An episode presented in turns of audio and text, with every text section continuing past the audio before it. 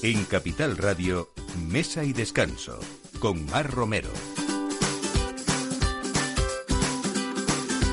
Buenos días en esta mañana de domingo que como siempre pues es la hora prácticamente del aperitivo así que empezamos poniendo la mesa mm, pues hoy con un producto que es salvaje que por supuesto hablamos siempre de temporada como, como siempre se hace aquí en Mesa de Descanso y que está disponible ya en todas nuestras pescaderías que es el Screy, el bacalao noruego grumet que como cada año llega desde las costas del norte de Noruega donde se pesca entre estos meses de enero y de abril cuando vuelve a desovar al mismo donde nació. Hoy vamos a hablar con María González, que es la jefa de proyectos de mar de Noruega, y con un cocinero que es un gusto tener siempre lleno de imaginación, que es Mario Sandoval, eh, dos estrellas Michelin. Y, bueno, vamos a ver cuántas cosas podemos hacer, porque es uno de los productos, yo creo, pues más versátiles que puede haber dentro de, nuestra cocina también, ¿no? Como siempre hablaremos de, de vino también, ¿no? Y hoy vamos a hablar de un entorno espectacular a tan solo 30 minutos de Madrid, que es donde se encuentra la bodega Balazul, una bodega familiar que elaboran pues vinos eh, muy singulares y que además es un viñedo ecológico del que vamos a hablar también con Eva Rodríguez, su propietaria y su enóloga que es Olga Fernández. Y bueno, pues hace más de 15 años que cada febrero-marzo en Estrella del Bajo Carrión, en Villoldo, en Palencia, rinden homenaje al cerdo y ante el cierre de la hostelería en esta provincia, pues la familia Pedrosa ha decidido traer este festín desde la casa madre a la sucursal madrileña con un exquisito menú de pies a cabeza. Así que todas estas son las sugerencias eh, hoy y a partir de ahora con este equipo en la realización hoy Jorge Zumeta y Miki Garay. Bienvenidos a Mesa y Descanso.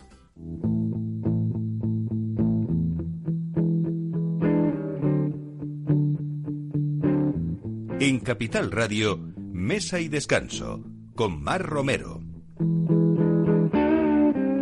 En la vida conocí mujer igual a la flaca coral negro de La Habana, tremendísima mulata, 100 libras de piel y hueso, 40 kilos de salsa y en la cara dos soles que sin palabras hablan, que sin palabras hablan. La placa duerme de día, dice que así el hambre engaña baja a bailar a la tasca y bailar y bailar y tomar y tomar. Fresco, salvaje, de temporada, este bacalao grumet cada vez gusta más a los españoles. Parece ser que durante la temporada pasada lo consumieron un 35% más María González. Hola, buenos, buenos días. Pues sí, la verdad es que es un pescado eh, que tiene una gran aceptación en España, cada año muchísimo más. Y como tú decías, el año pasado, que además nos pilló parte de la temporada ya confinados, pues el aumento de su consumo fue espectacular, hasta un 35% más que la temporada anterior en 2019.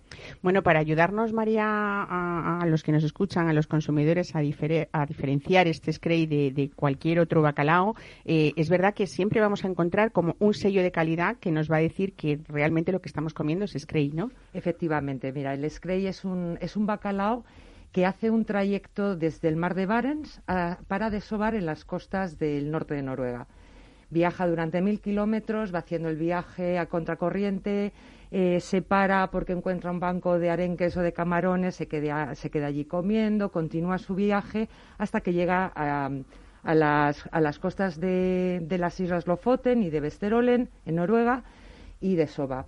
¿Esto qué hace? Que este viaje eh, tan duro, tan nadando con tanta mm, intensidad, pues le da a la, a la, carne una firmeza y una textura deliciosa. Y, por ejemplo, algo muy característico es que las lascas se separan muy fácilmente. El sello de calidad es muy importante porque eh, lo que nos está garantizando este sello es que es un pescado eh, de origen noruega, que además se ha pescado, se ha capturado, se ha procesado y ha hecho el viaje hasta nuestras mesas, nuestros restaurantes, nuestros mercados, manteniendo unos altísimos requisitos de, de, calidad, unos estándares que tiene que cumplir para tener este sello. Fíjate que hablábamos de ese aumento del 35% desde el año pasado a este, pero lo que no hemos comentado es que España es el primer mercado a nivel mundial por, por volumen por, de lo que consumimos, ¿no? Eh, como superamos más o menos las 3.000 toneladas anuales de Scray. Sí, sí. Solo en ese margen de los meses en los que va de enero a abril, ¿no? Efectivamente, este es un, es un bacalao de, de temporada eh, que va de enero a abril, como, como tú dices, y, y efectivamente cada año eh, eh, el consumo aumenta también es que los españoles somos muy amantes del bacalao. Tenemos un gran, una gran tradición, un gran conocimiento del bacalao. Es un producto que gusta mucho y viene fresco además. Entonces eh, nos permite hacer recetas que todos sabemos hacer, encaja perfectamente en las recetas tradicionales y, por supuesto, para los grandes cocineros, como tenemos aquí a Mario, pues les da una, unas posibilidades a nivel culinario, yo creo que extraordinarias. Mario Sandoval, bienvenido, buenos días. Muchas gracias, amiga. Qué buenos aquellos tiempos donde con Mar de Noruega nos dejaban ver auroras boreales. Y qué bonito, ¿no? Qué experiencia. qué bonito, qué experiencias más bonitas. Es una de las experiencias que llevaré conmigo mientras viva, ¿no? Por, por todo lo que conlleva el, el viaje, ¿no? La, los atardeceres, los anocheceres, los, eh, el frío, eh, todo lo que es el paisaje, el barco, la pesca. Ten en cuenta que es una pesca muy racional, ¿no? Muy, muy, muy sostenible, una pesca que se cuida mucho el medio ambiente y eso es importante, ¿no? En estas fechas en las que vivimos.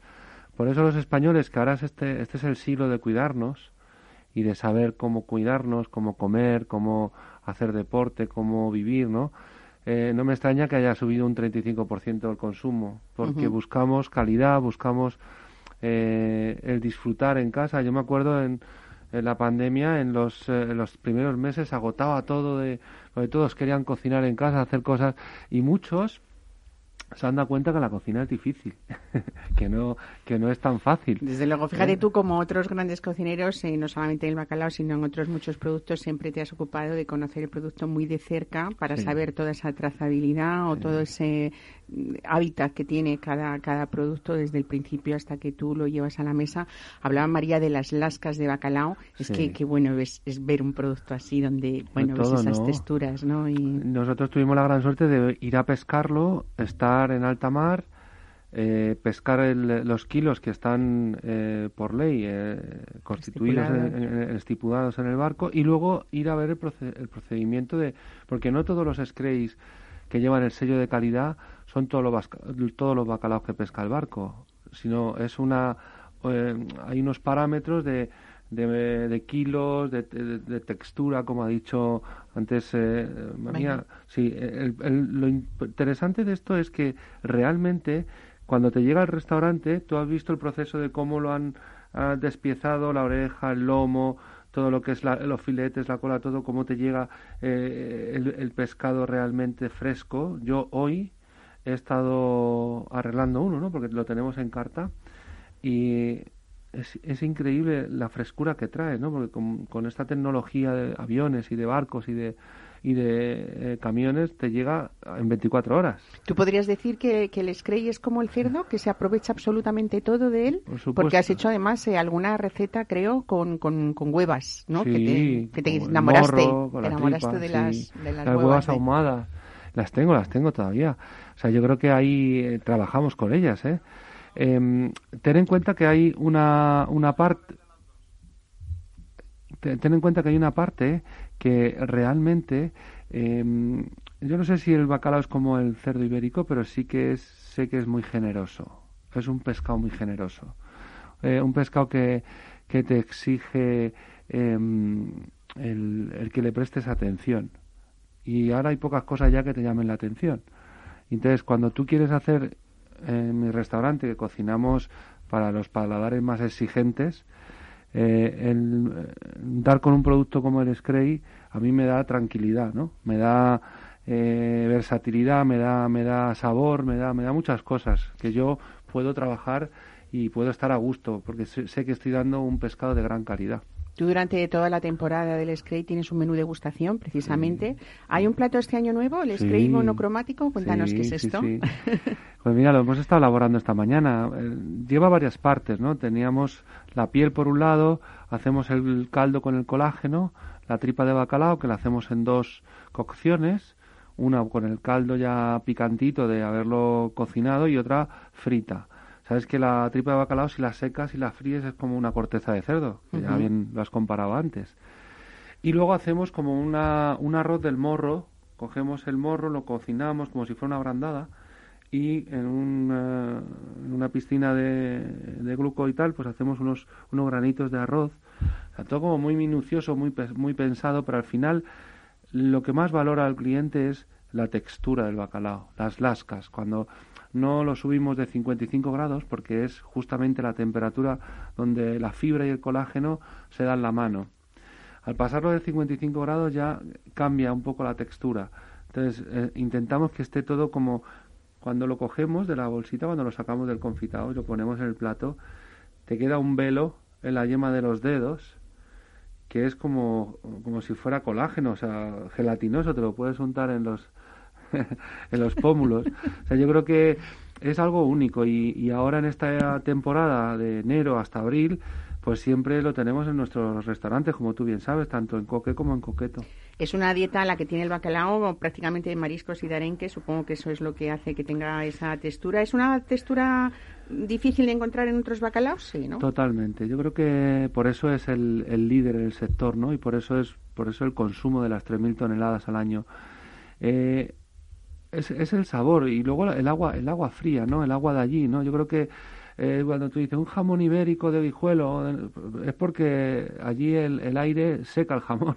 Pues esto es lo mismo. O sea comparándolo un poco al jamón es eh, la lofot en, en, la ubicación cómo están el frío el agua cómo llegan a desovar esa textura del bacalao es difícil encontrarla en otros bacalaos bueno, tú sugieres, Mario, porque claro, la receta que tú has comentado, pues es para ir a coque, desde luego.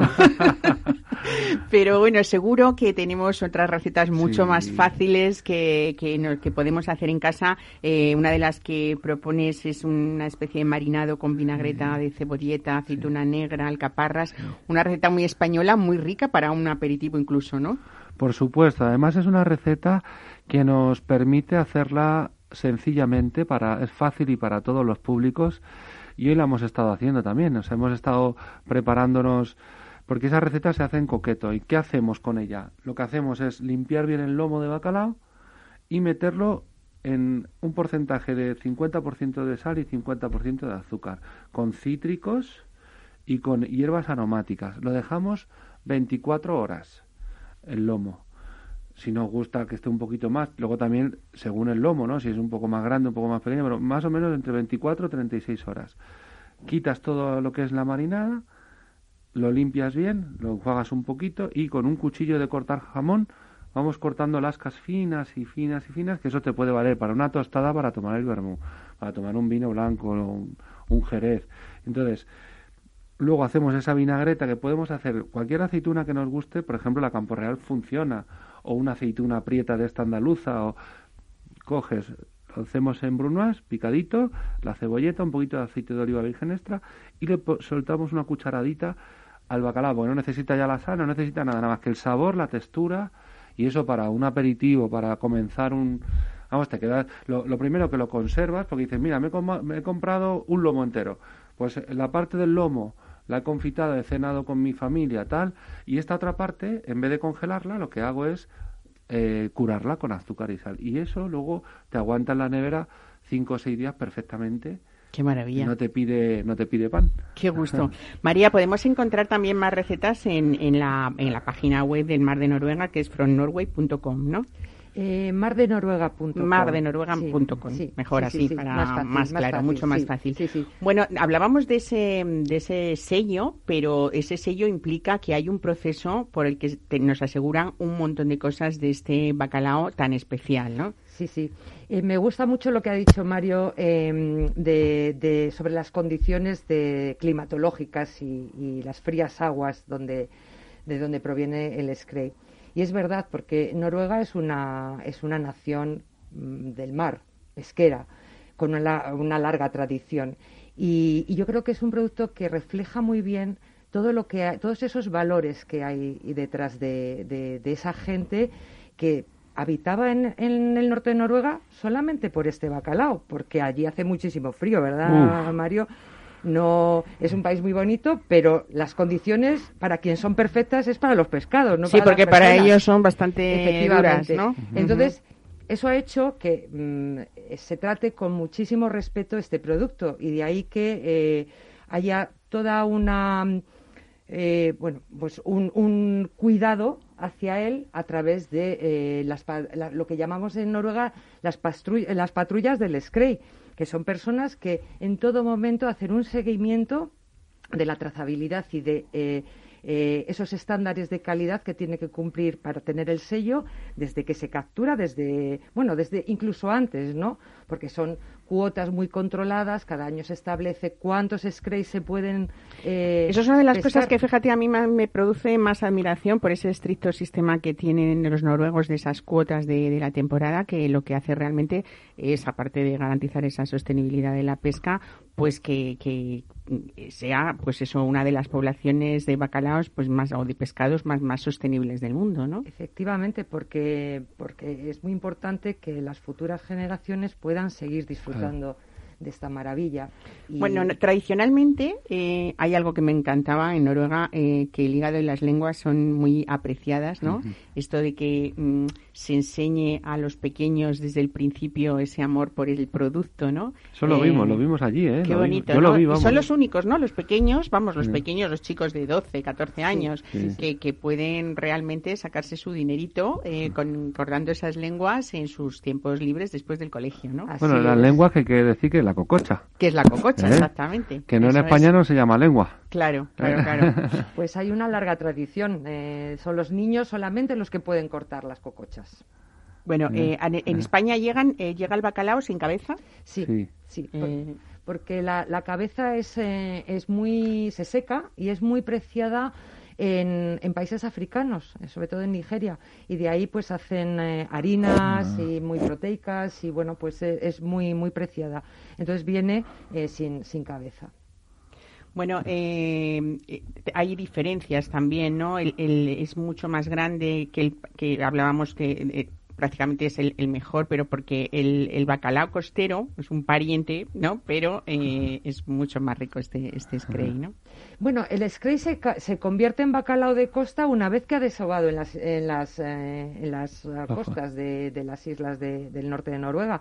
Ya se convierte en bacalao de costa y esas huevecitas que eclosionan y se convierten en, en pescados, en peces nuevamente, reinician ese viaje nuevamente hasta, hasta el mar de Barents para cuando alcanzan la, la madurez, la, pues la, la época de la, la, temporada ya de desove, volver nuevamente y ese es un ciclo que se viene produciendo pues eh, milenariamente.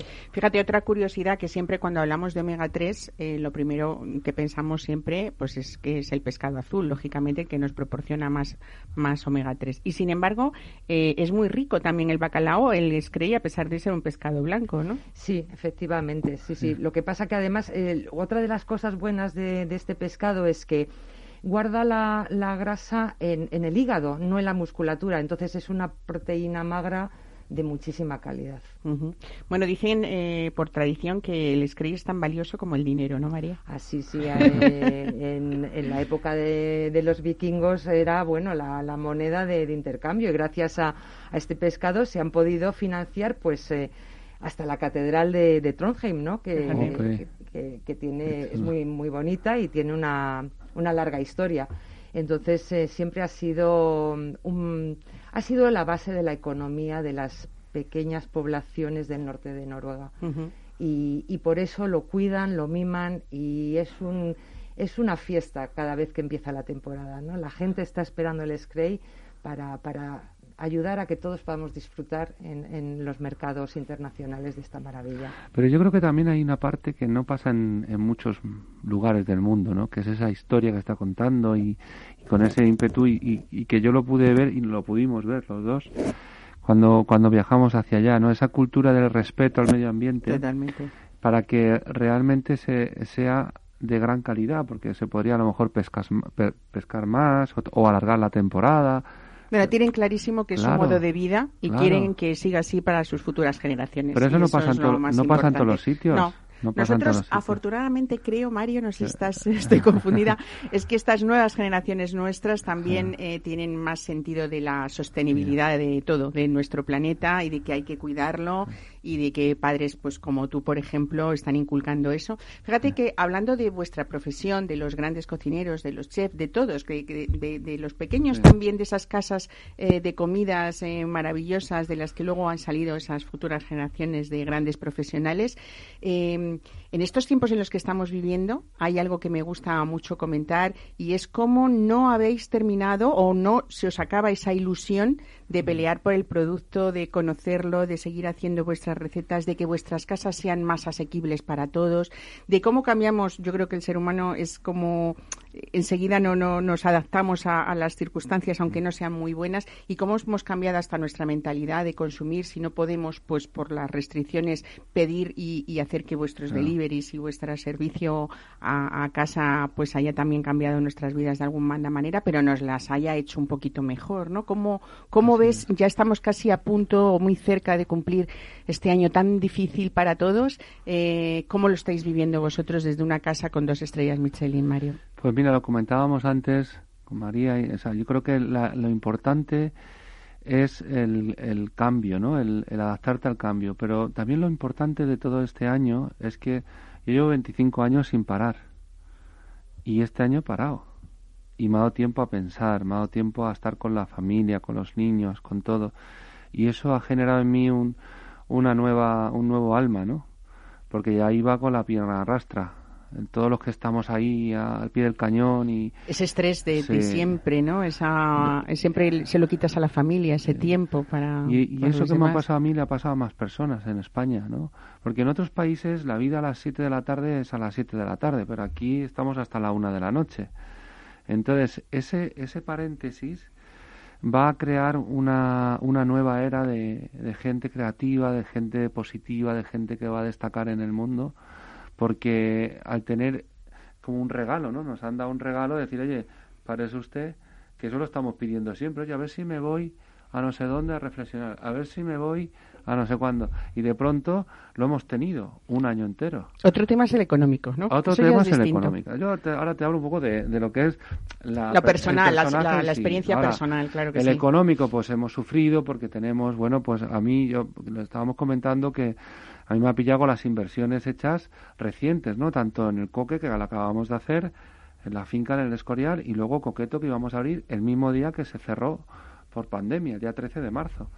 Entonces, claro, todas las inversiones hechas eh, con unos equipos fuertes, grandes y, y eh, hemos estado, lo que sí que te puedo decir es que hemos estado al lado de ellos, ayudándoles, eh, hemos estado muy cerca de, de nuestra de nuestra empresa, cogiendo, mirándolo todo al milímetro para salir adelante de este año y abriendo pues los días que nos han dejado, ¿no? Porque el diario estaba prácticamente para un restaurante como Coque, ¿no? De dos estrellas, pues sin turismo, sin alegría, sin ganas de, pues eh, estaba prácticamente nulo y hemos estado trabajando pues el fin de semana, ¿no? Viernes, sábado, domingo y gracias a los españoles que con sus ahorros y su responsabilidad han venido a las mesas y a mí hubo un día que me que me se me pusieron los pelos de punta o sea, me emocioné, se me saltaron hasta las lágrimas.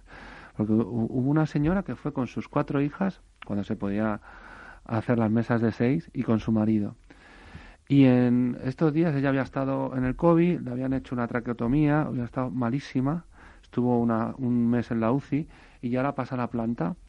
Y entonces en la televisión de la habitación nos ve a nosotros, a Rafa, a Diego y a mí, llevando la comida al colegio, no sé qué, y dice, tengo ilusión de ir a conocer ese restaurante. Cuando me ponga buena, si es que me pongo, además me lo contó la tía así, frente a frente. O sea, yo no sabía dónde meterme. Dice, quiero ir a conocerles. Aunque de pronto, claro, yo que la digo a esta señora, ¿qué hago yo ahora con ella? ¿Qué, qué la cocino? ¿No? Pues la, la dediqué un libro, no sé cuánto, y ya, cuando ya terminan de comer, dice, mire, que sepa usted que yo me he puesto buena por venir a conocerle. Ay, qué bonito, ¿no? Y, que va a ser una tradición, porque yo he empezado a vivir ahora, este es un año que he empezado a vivir de nuevo, yo estaba muerta. Dice, y, y para mí va a ser un año que siempre voy a celebrarlo en su casa, porque son amables, el restaurante es divino, no sé, bueno, una educación, sus hijas eran todas, era una mesa de estas que te, que te dice, joder, yo, eh, por lo menos hoy he hecho algo bien. ¿no? que es que es servir, que es lo que sabemos hacer, servir a los demás. Pues esa señora me dio tanta fuerza que por eso te digo que al final la economía se puede solucionar o no, o se puede pedir un crédito, un ICO, como sea, ¿no?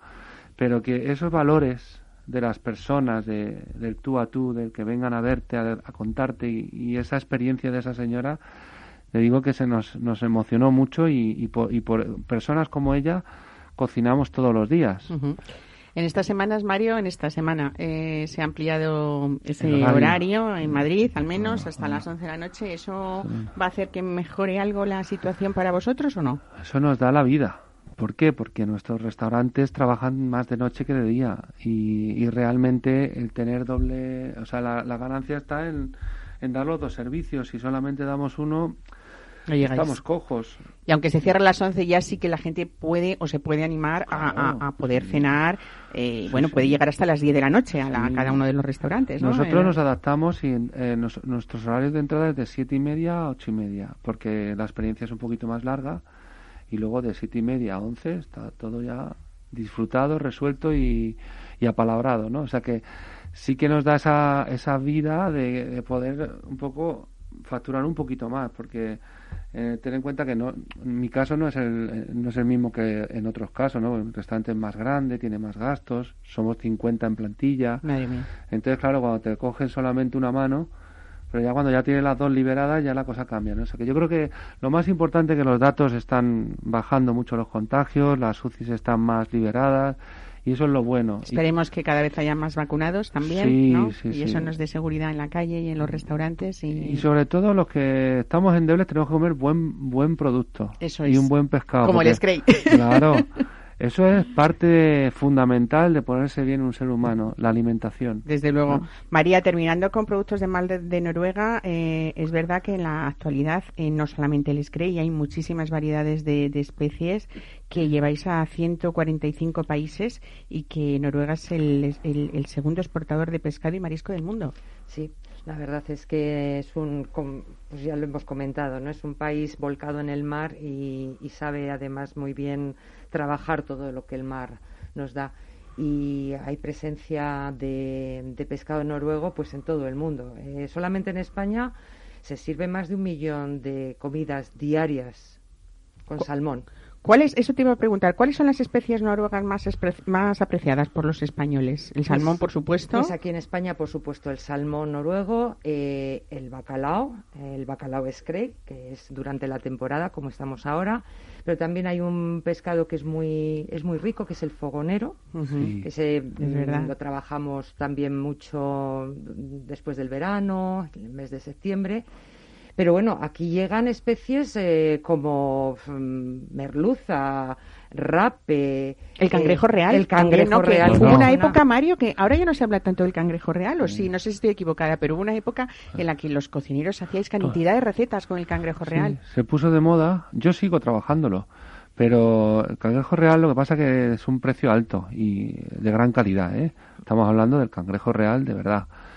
Bueno, pues eh, María González, muchas gracias otra vez de nuevo por traernos, bueno, pues eh, toda esa, esa historia tan bonita y sobre todo esa historia de buena alimentación y de un buen producto como es el que eh, del que hablamos hoy, del Scray, y sobre todo por esa versatilidad de la cocina.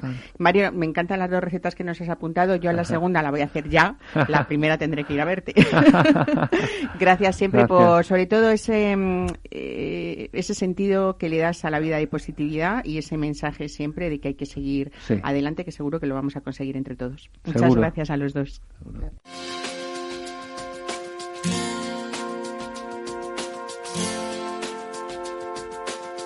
Mesa y descanso. Capital Radio.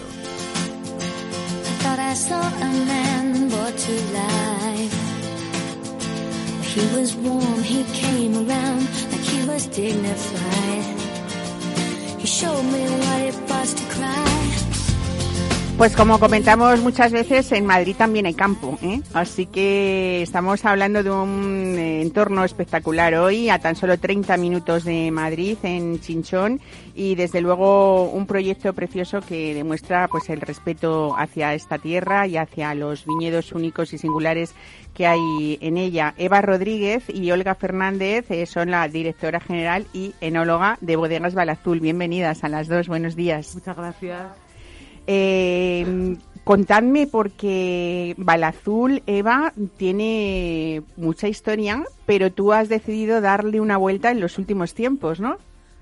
Sí, esta bodega, el primer vino que hicimos fue en el 2005, que yo siempre digo lo de que del vicio que hicimos hacer un oficio y cada vez cada vez es más, más increíble esto de, de hacer el vino porque es muy divertido. Pero es verdad que hace dos años decidimos darle una vuelta a todo un poco para modernizar el vino, para dar un poquito más todavía y, es cuando entró Olga a trabajar con nosotros y nos está ayudando mucho. Hemos cambiado la imagen, hemos sacado unos vinos más modernos, pero de muy top, muy, de muy alta calidad, pero bueno, eh, la etiqueta también ha cambiado y ahora vamos a sacar un nuevo vino de, eh, que es un bal azul pero edición especial para Madrid que se llama Saborea Madrid Ah, qué chulo. Que aún no, no lo hemos podido traer porque estamos terminando unas cosillas, la etiqueta. Falta una semana, casi. Pero con más corazón todavía. de hablamos de primicia. Con más corazón todavía de Madrid. Olga, en tu caso es que siempre has estado vinculada a proyectos eh, I más D, ¿no? Acerca de técnicas de viticultura, de elaboración de vinos eh, y has colaborado en muchísimos proyectos de, distintas denominaciones de origen.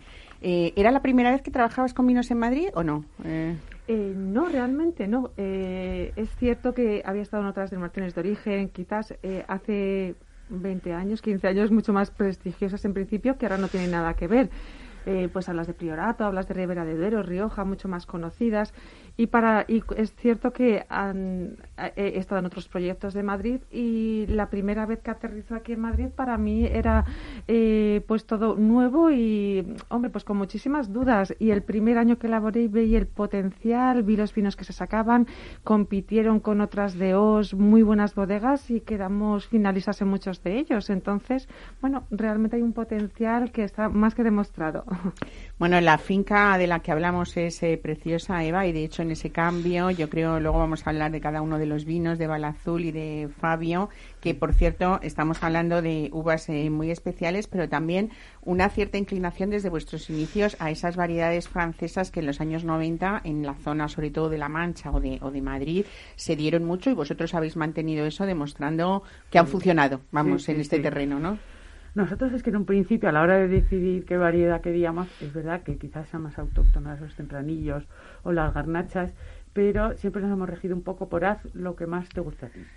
Porque modas en el vino hay muchísimas. De hecho, hemos pasado por el vino noir, por unas botellas que, eran troncocónicas, luego otras redondas.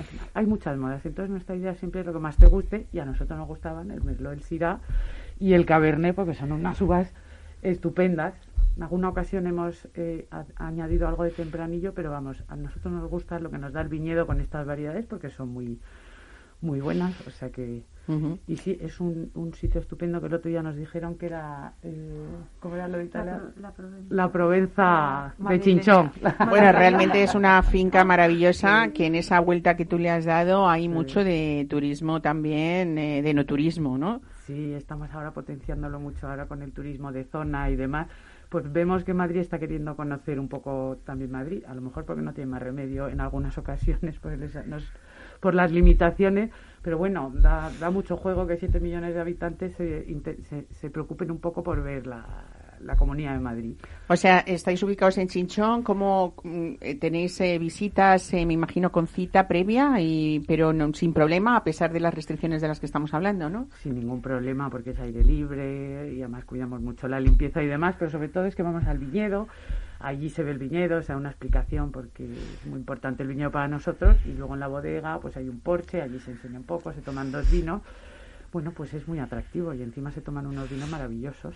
Bueno, unos vinos que no sé si están certificados como agricultura ecológica, ¿sí? O tenéis desde luego una finca ecológica, Olga, ¿no? Sí, Sí, curiosamente siempre ha sido ecológico, pero claro, hay que demostrarlo. Entonces faltaba quizás el tema burocrático, ¿no? Que ya estamos en ello y estamos a tan solo unos meses de conseguirlo. O sea que estamos ya en el tercer año, en el tercer año, que ya en breve nos lo darán. Olga siempre dice que está lleno de mariquitas y eso es símbolo total de que es ecológico. ¿Ah, sí? Ella sabe que dice, mira, mira, Cuéntanos. Y, bueno, la cocinilidad se puntata, tiene siete puntitos, es, la, es que siempre se ríe mucho cuando lo digo. Pues bueno, resulta que siempre ha sido típica desde que yo soy pequeña que se come el en donde ves que hay, eh, de- donde ves que hay este tipo de insectos, pues sabes que hay una micro, eh, vamos, hay una, micro- una microbiota, pues eh, que, es, que es ecológica, que hay una lucha ahí de, bueno, que, que no- nunca se ha utilizado ningún tipo de herbicidas, ningún tipo de, de O sea, donde hay mariquitas es bueno verlo, ¿no? Es que estamos en un ambiente... Por eso el logo de las Sanísimo. manzanas, de la fruta, exacto. Sí. Bueno, hablamos de viñedos de 20 años porque este proyecto eh, era una finca familiar, ¿no, Eva? Una Eh, finca familiar y en el año 2000, mm, se puede decir que casi más mi madre que yo, pero decidió plantar estas uvas y se lo vendíamos a una cooperativa de la zona y demás y en el 2005 ya nos liamos la manta a la cabeza y, y decidimos que había que hacer algo especial porque lo cuidábamos mucho y nos daba mucha rabia. Así que bueno, empezamos pensando que era una cosa, bueno, quizás nos equivocamos porque pensamos, bueno, esto lo haces fenomenal y te sale un vino maravilloso y demás, pero un poco sota, cabello y rey y a los dos años ya nos dimos cuenta que es todavía más divertido que cada año puedes hacer una cosa nueva, que tienes que ver lo que sale de cada año, es decir, que no todos los años que ninguna añada, ninguna cosecha es igual, ¿no? Claro, Pues desde claro. luego. Si no es sospechoso, de hecho, porque cada año es tan diferente el clima, la tierra, la elaboración, en fin, pues lo que dicen los cursis de que los vinos están vivos, pues es que están vivos. Bueno, habéis traído vuestros dos vinos de momento porque el tercero, que curioso, se llama Saborea Madrid. Es Balazul, pero es una edición especial que es Saborea Madrid. Saborea Madrid. hacemos un poco... ¿Qué diferencia hay en este, esto, entre este Balazul y Fabio? Y bueno, Fabio es como vuestro top, podríamos decir, de, de la bodega, ¿no? Porque realmente mm, tiene un envejecimiento pues durante más de un año y desde luego con unos cuidados mm, especiales, ¿no? Sí, eh, yo creo que se- los tres se diferencian bastante. Ba- Balazul es nuestro buque insigne, claro, es eh, un vino con cierta complejidad, pero bueno, es fresco, es fácil de beber, entre comillas, eh, bueno, es mu- muy, muy agradable.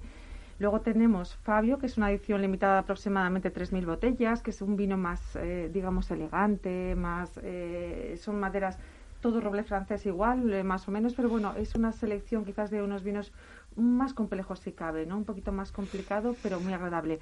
Y luego ya llega ahora Saborea Madrid, que es el vino más, digamos, pues más fácil de beber, más para las barras, lo queremos. Es un vino con el, el que la gente se puede identificar más porque se puede tomar una copa seguramente, no una botella como en este caso. Claro. Bueno, en el caso de Balazul que estoy viendo, a mí se me ocurre, es un vino con mucha fruta, desde luego con mucha frescura. Eh, vamos a hablar eh, después con Pilar Pedrosa eh, de Villolo, que viene a hablarnos además de la tradicional matanza, con lo cual creo que hay platos eh, que, que vendrían eh, fenomenal para este invierno. Mm, Pero es verdad que estos vinos frescos lo que hacen, Olga, es invitar a, a beber, ¿no? A, que uno pueda compartir una botella y con estos todavía estas temperaturas que nos apetecen platitos de cuchara, pues creo que puede ser ideal, ¿no? Quizá Fabio es un poco como más mm, para disfrutarlo en el tiempo, ¿no? Para terminar con él incluso con un postre o con un chocolate, ¿por qué no, no? Sí, seguramente. Eh, puedo ser muy atrevida porque tengo muchos amigos sumiller que son muy buenos y me pueden matar cuando lo escuchen, pero yo, por ejemplo, Balazul, por su, como decimos, por su buen pH, buena, buena acidez, iría perfectamente con la matanza. Y, con la matanza y quizás Fabio iría más con caza, no sé, por ponerme en plan. Y por ejemplo, Saborea Madrid, pues más en la barra para picar cosas. Pero bueno, mm, no sé exactamente qué pensáis. Seguro que con, con eh, la matanza palentina estupendamente. Buenísimo. Bueno, eh, no sé si tenéis que decir algo más. Yo lo que os invito es, desde luego, a cuando venga ese Saborea Madrid, que me imagino que está ya embotellándose prácticamente, ¿no? Tengo que decir algo que me gusta muchísimo, eh, las etiquetas, por la sencillez de la etiqueta y, sin embargo, por lo que transmiten, ¿no? O sea, es un- y se, se diferencian muy poquito el balazul del Fabio, ¿no? Estas etiquetas Pero- nos lo ha hecho un pintor que se llama Pipo Hernández, que bueno, le conocemos de otras cosas y demás, y el tío nunca había hecho una etiqueta para algo que se vende, nos decía él, hace pues sus cuadros y sus, y sus ¿Qué habéis intentado transmitir con, con ellas? Un poco a lo mejor esa pues claridad, esa sencillez. Casi se lo tendríamos que, preguntar a él, pero lo que hemos hecho es llevarle a la bodega 20 veces y que se beba todas las botellas del mundo y al final le ha salido esta etiqueta, o sea que Bueno, no sé si, si sabéis que, que este pasado jueves eh, en Estados Unidos al menos es el Día Internacional de Beber Vino. Ah, ¿eh? Así que nosotros hoy vamos a acompañar el programa con estos vinos de Balazul y de Fabio. Y, nada, deciros que, me encanta que después de 20 años siga esa ilusión, esas ganas de, de renovarse, ¿no? Y de beber vinos, mm, bueno, pues que nos alegren, ¿no? Y que, y que se compartan, que es, que es lo más importante. Y tan naturales que no dan resaca ni nada de eso. Ah, pues eso está muy bien también, contarlo. bueno, pues nada, muchísimas gracias a las dos, Eva Rodríguez y Olga Fernández. ¿eh? Felicidades por ese proyecto que sé que tiene mucho futuro y desde luego para quienes nos escuchan y tengan ganas de acercarse a Chinchón, eso, decimos a 30 kilómetros simplemente de, de Madrid, eh, sepan lo que es verdaderamente disfrutar de una finca preciosa. Eh, que tiene yo hace años eh que fui contigo hace ya bastante como cuánto como cinco años tengo que repetir que seguro que, hay novedades eh, pues eso merecedoras de, de, volver a verlo. Muchísimas gracias a los dos y, felicidades por este proyecto tan bonito. Gracias.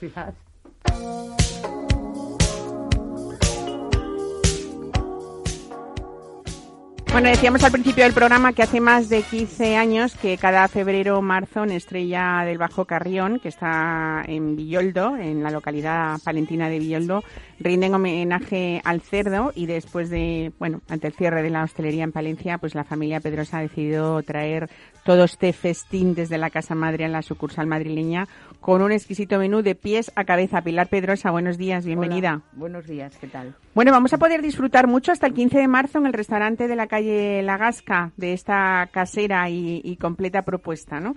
Pues sí, mira, como bien dices, somos de, de, Palencia, de un pueblo que se llama Villoldo, como el restaurante de Madrid, un pueblo de 200 habitantes. Entonces nosotros tenemos, teníamos muchísima tradición familiar desde los bisabuelos, abuelos, de hacer matanza en casa, bueno, como muchísimas familias del medio rural.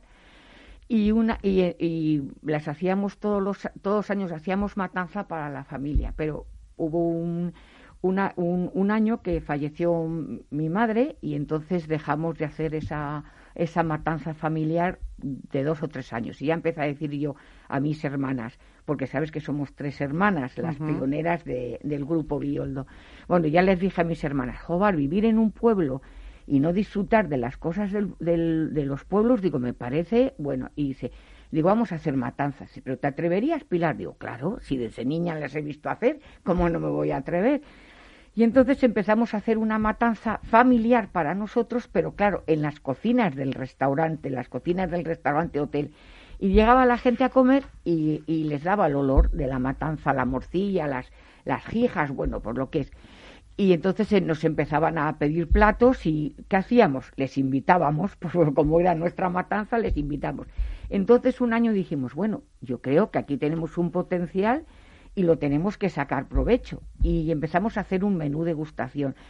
En, el grupo, en las cocinas, está mi hijo pequeño, Alfonso, Alfonso que es el que Alfonso, que además eh, yo creo que siempre le habéis inculcado también todo eso de la tradición de la tierra, de las raíces que él intenta comunicar a través de su cocina. Él lo tiene muy claro porque él, sabes que se estuvo, se, preparó con Martín Berasategui y con Pedro Subijana, estuvo cuatro años, dos y dos con ellos pero él lo tenía muy claro que él quería llegar a, sus raíces y su tradición con las técnicas más, más, más, que se llevan ahora más mejor porque son técnicas de puntos de cocción y todo. Pero dándole su toque personal. Dándole su toque personal y entonces el menú de matanza es menú degustación. O sea, no es el típico menú que se planta en la mesa y, y, y, todo el mundo a, picar de ello. Entonces nos, nos apetecía muchísimo traer a Madrid esta experiencia tan tradicional y tan familiar nuestra. Qué bueno. Pilar, dicen que, que no, no sé si hay que probarlo, ¿eh? porque eh, hay mucha gente que dice que no hay eh, unas guijas como, como unas guijas como las, vuestras, ni un lomo, ni un torrendo, ni un chorizo, ni una mm. morcilla. O sea, que es distinto, por algo, ¿no? Será por el cariño también y porque la hacemos en febrero porque es cuando se mata la eh, se mata el cerdo negro de bellota. Nosotros lo o sea, antes criábamos los cerdos en casa, pero eso ya hace muchos años porque ahora ni te lo permiten eh, el, matar el cerdo y, eh, y criar además el cerdo es que ahora olor. Claro. el cerdo ibérico está en plena montanera y de ahí que esa carne fresca ahora esté buenísima, y por eso la hacemos siempre en febrero. Entonces todos los productos son ibéricos de bellota, entonces se nota un montón. Claro. Y luego, mm, bueno, pues, pues lo que te digo. Y pues te voy a hablar un poco de los platos de, del menú. Venga. Mira, empezamos con una tapa de cocido. El cocido que se hace en Palencia no lleva ni morcilla ni gallina, pero sí lleva toda la carne de cerdo adobada. Porque claro, en la matanza se adobaban los huesos, se adobaba la costilla, todo, se secaba y se dejaba para, para los cocidos. Entonces, es, es mm, te sale, lleva un chorizo, lleva carne de morcillo de, ternera o vaca y el cerdo todo él, que es las orejas, los pies, las costillas, todo adobado. Y entonces luego hacemos el relleno, que aquí se llama bola en Madrid, ¿sabes? Y bueno, entonces aquí sale una sopa mm, rojita, o sea, no es la sopa blanca de cocido, porque al estar los huesos y todo adobado, con el pimentón, porque se adoba con pimentón y orégano, sale la ropa, la sopa cocida rojita que a mí, bueno, me encanta. luego lleva berza. Entonces, la tapa nuestra hacemos un ravioli de berza que dentro mm, se, va todo el compango de, del cocido, los garbanzos, la carne, el, el, relleno, todo. Y luego hacemos un, un rellenito, nada, enano, lo que sí ponemos mm, es unos fideos de arroz fritos, les ponemos fritos para que quede el plato como más bonito y servimos la sopa en, el mesa. O sea, lo que hay es esencia, sustancia, pero una vista preciosa y cocido tradicional totalmente, pero para que quedase pues un poquitín más, así un poco más espectacular. Pero vamos, los sabores y los olores son totalmente tradicionales. Luego seguimos con la prueba de matanza. Vamos a hablar de la morcilla. La morcilla, eh, ya sabes que aquí en España hay cantidad de clases de morcilla. Bueno, pues la que hacemos en, allí en, nuestra casa, porque mm, en Palencia se hacen todas las morcillas iguales, pero luego en cada, cada familia da su toque. Entonces la morcilla nuestra lleva mucha cebolla, poquito arroz, poquita sangre y luego lleva lo que lleva la manteca, en vez de ser la manteca deshecha lleva la manteca, mm, o sea, en trozo. Nosotros la tenemos que partir, eh, con, echamos orégano, pimentón, anises, cominos, bueno, pues todos el arreglo de la morcilla. Lo metemos en tripa, cosemos a mano esa tripa con hilo y aguja, porque así no, las maquinitas estas que tienen el hierro, a, a mí no, me gusta más lo tradicional, queda la morcilla como más bonita. Y la tenemos cociendo hora y media. Entonces, esa morcilla pierde toda la grasa y, y, luego se queda pues como, como un paté, muy, muy, muy suave porque la, la, cebolla está muy cocidita y todo está muy cocidito. Ponemos unos torresnitos, que lo que te comentaba estaban adobados, están adobados, y ponemos el lomo, un lomo, un lomo de cerdo que también está adobado y el lomo también es de bellota. Estamos hablando todo de bellota, entonces es un a mí me este este plato por ejemplo a mí me encanta la prueba. Luego seguimos con una ensalada de pies a cabeza que llamamos porque lleva las manos del cerdo lleva mm, lo que es el morro de cerdo y lleva las orejas del cerdo. Entonces hacemos un guisito un guiso tradicional le ponemos con una ensaladita y está está muy agradable porque mm, dentro del guisito ese, al ponerle con las verduras, pues queda como muy suavizado, está muy bueno. Después seguimos con, con las jijas, jijas o picadillo. Es como el picadillo de prueba de matanza, ¿no? El picadillo, el picadillo de, Las jijas se hacían para, para hacer los chorizos.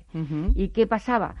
Pues ya sabes que, que no, no, tenían las familias, no tenían medidas, ni tenían nada. Echaban pimentón, el arreglo que le hacían, la sal. Entonces, al día se dejaban 24 horas para que fuese cogiendo gusto, se volvían a mover esas hijas y se probaban. Antes de embutir. Antes de embutir. Y se decían, hace falta más sal, más pimentón, más picante. Entonces, esa es la historia.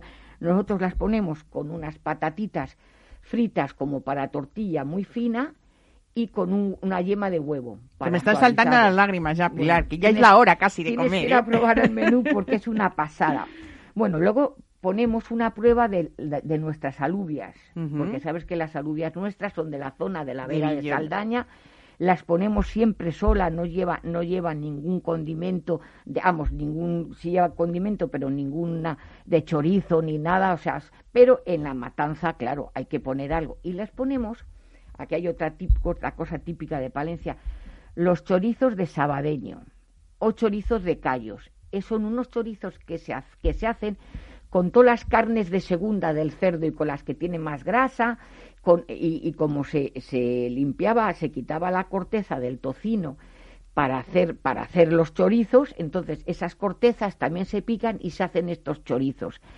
Y se echan, que son los que se usaban para el cocido. Entonces nosotros esas alubias las hemos puesto con este chorizo de sabadeños o de callos que se llaman en, allí en Palencia. Y terminamos con una carrillera de bellota. Madre mía. Una carrillera que está de verdad espectacular. La he guisado yo, me ha salido buenísima. Entonces ya no hay nada más que decir. Oye, yo no soy nada humilde, ¿eh? De verdad que no soy nada humilde. Bueno, todo este menú, mm. con su con mm. su postre también que viene, mm. sorbete de fruta que habéis hecho, ¿no? Y con campar y con fruta escarchada, tenemos que decir, aquí podemos hablar de los precios. Todo esto que has contado ¿eh? es por 47 euros. Sí.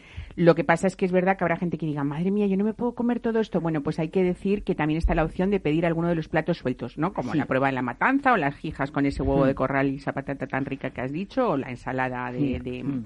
Y bueno, hay algo que yo me gusta también decir, que podéis certificar el origen de esos cerdos, de todos los ingredientes, incluso de las cebollas, ¿no? Que son de fuentes de Nava. Cuéntanos. No, las cebollas, es lo que también te iba a comentar. La morcilla, la, la cebolla tiene que ser mm, cebolla orcal. Es una cebolla grande, un poquito aplastadita. Y son, que es la que está dentro de la indicación geográfica también de, se hace la, de morcilla de Burgos, también se hace con esa cebolla. Sí, con esa, con esa, y son de Palenzuela, de, es un pueblo que está en el Cerrato, en Palencia. Y son un, es de verdad que si se hace con otras cebollas no salen igual. No salen igual, ni vamos. Y es una cebolla de, además de años, o sea que a partir de marzo y abril ya no las hay o sea, ti que son de invierno, eh, se, cogen con el frío. Y luego hay un plato que aquí yo no me he atrevido a traer, pero voy a hablar de él porque es muy, muy palentino, pero que para otro año, si, si volvemos a hacer el menú, me voy a organizar para traerlo. Sí, sí. Ah, ah, pues mm, de, cocer las morcillas, el caldo, allí se llama chichurro o mondongo, donde se cuecen las morcillas, ¿no? Bueno, y es un caldo pues con todo el gusto de, la morcilla, a mí me parece espectacular. Y, y allí es costumbre hacer sopas servidas con ese caldo. Y nosotros las metimos en el menú de allí del hotel. Y, entonces mm, no tuvo aceptación, fíjate, porque eh, se, se quedan suave con la grasa del caldito y el pan, se queda como suave. ¿Qué, qué, qué hicimos?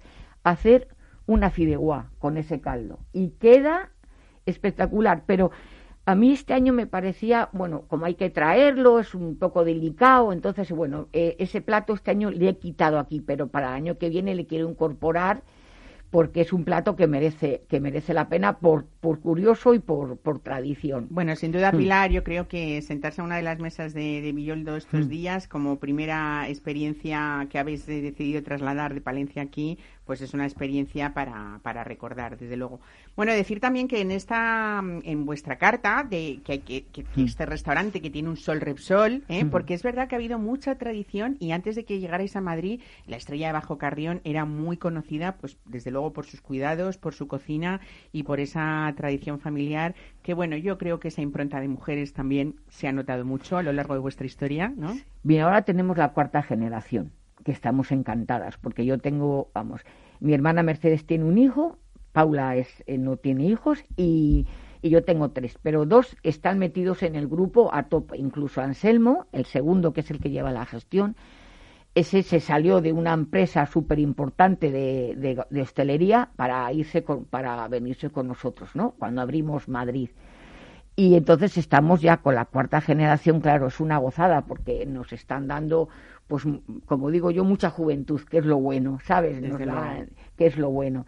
Y bueno, y sabes que somos tres hermanas y, un poco la historia del hotel, pues que a mi padre no se le ocurre más que en el año 75 hacer un hotel nórdico en plena tierra de campos, en Castilla. Bueno, Hay que, decir que es precioso. Quien lo mire, quien mire vuestra web, ese hotelito de 10 habitaciones, habéis sabido actualizarlo de una manera muy especial. Que estábamos locos, porque claro, era, era la época de los mesones, sitios muy bajos, muy oscuros, mm. eh, mucha madera, ajos, cebollas, y nosotros hacemos un hotel nórdico con unas alturas enormes, las vigas, las vigas de, de hormigón vistas, luz y sol por todas las partes. Y entonces dicen, estos, estos están locos. Y bueno, ahí estamos 45 años. Es una maravilla para que mm. cuando podamos empezar a, viajar, volver a disfrutar de ese mm. lugar con muchísimo encanto, desde mm. luego. Bueno, y decir desde luego que, que yo hay muchos platos que creo que destacaría del de Villoldo, pero aparte de este menú maravilloso que nos has eh, contado, eh, una de las cosas que uno no se debe perder de vuestra mano es esa menestra de verduras de, Palencia y de Navarra, ¿no? Sí, trabajamos mucho las verduras, muchísimo, porque a mí me encanta, me han encantado siempre. En Palencia hay muy buena huerta, pero muy corta, muy corta, porque empezamos con los guisantes en abril o en mayo, que son un espectáculo, pero claro, luego en invierno, que hiela muchísimo, hace mucho frío, hay que echar mano de otras, de otras huertas porque allí no, no hay nada. Y, nos, y, ahora que comentaban las, de, las, del vino, las niñas estas del vino, que hay un vino que va muy bien con la caza, nosotros trabajamos muchísimo la caza, sobre todo la caza ahí autóctona, la codorniz, la perdí, mira, ahora la semana la semana pasada hemos hemos terminado con las perdices, porque se ha terminado la veda. O sea que, que mm, es, damos, tenemos una carta muy abierta, con mucho producto y producto de temporada, sobre todo, mm, aparte de la carta, que tenemos una carta fija, siempre tenemos siete, ocho platos fuera de carta de temporada todos. Que es lo mejor para que cuando uno vaya siempre tiene sus sorpresas distintas, ¿no? Sí, mira, por ejemplo, Anselmo nos riñe mucho, ¿no? A, a, mi hijo Alfonso y a mí. Es que movéis poco la carta. Pero bueno, a ver, Anselmo, ¿qué vamos a mover? Si mira, ahora mismo tenemos alcachofas, puerros de sagún, que es, es una zona de allí de, de, Palencia, vamos, de León, pero está cerca de Palencia, y ponemos, es el puerro, le tapan con tierra, y es un puerro, puerro blanco y dulce. Le ponemos cocido con una vinagreta de mostaza, que es impresionante tenemos la trufa. O sea, tenemos Lo que está claro, Pilar, es que siempre vais a respetar ese producto auténtico de la tierra, esa temporada, que es lo más bonito, y sobre todo ese amor que no os ha faltado nunca y que continúes con ello. Y otra cosa preciosa que has dicho, que es como la ilusión renovada de toda esa nueva generación. Así que felicidades, sobre todo disfrutaremos de ese menú de pies a cabeza, y el que no lo quiera de pies a cabeza, pues que elija los platos que más le gusten. Muchísimas gracias por venir hoy y gracias a ustedes por dedicarnos este ratito de escucha eh, cada domingo. Esperemos que hoy coman realmente bien y si no, ya saben, aquí se quedan nuestras sugerencias. Buen fin de semana para todos.